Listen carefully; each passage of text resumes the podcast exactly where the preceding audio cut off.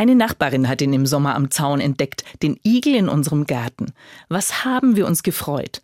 Schon letzten Herbst hatte ich eine Igelburg im hinteren Garten gebaut, aus Holz, Reisig und Laub, und gehofft, dass eines dieser kleinen Wildtiere den Unterschlupf findet, als sicheren Platz für seinen Winterschlaf.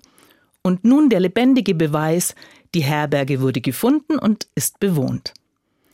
Sofort habe ich zum Thema Igel im Garten nachgelesen und dabei entdeckt, dieses nachtaktive Tier ist wohl schon länger Untermieter bei uns. Die kleinen runden Löcher in der Wiese stammen nicht von Eichhörnchen, wie ich bisher gedacht habe, sondern von Igels Schnauze bei der Insektensuche. Und die länglichen Kotspuren nicht von streunenden Katzen, nein, eindeutige Igellosungen. Etwas belustigt habe ich an mir beobachtet, wie ich diese scheinbaren Missstände in unserem Garten auf einmal freudig willkommen heiße. Nicht als Spuren von Eindringlingen, sondern als Zeichen für einen erhofften Gast. Igel haben in unseren zubetonierten Städten ja nicht mehr die besten Lebensbedingungen.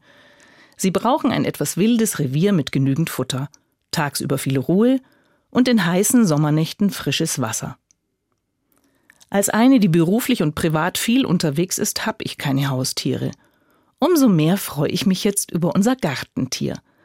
Ich will alles dafür tun, dass es ihm gut geht bei uns. Als einen kleinen Beitrag, unsere Schöpfung zu bewahren und dem Igel als mittlerweile gefährdeter Art beim Überleben zu helfen. Wenn ich nicht vor Ort bin, füllen die Nachbarn frisches Wasser nach. Und bald werde ich dem Igel eine neue Burg bauen, regensicher und schneefest, damit er auch den nächsten Winter gut überlebt.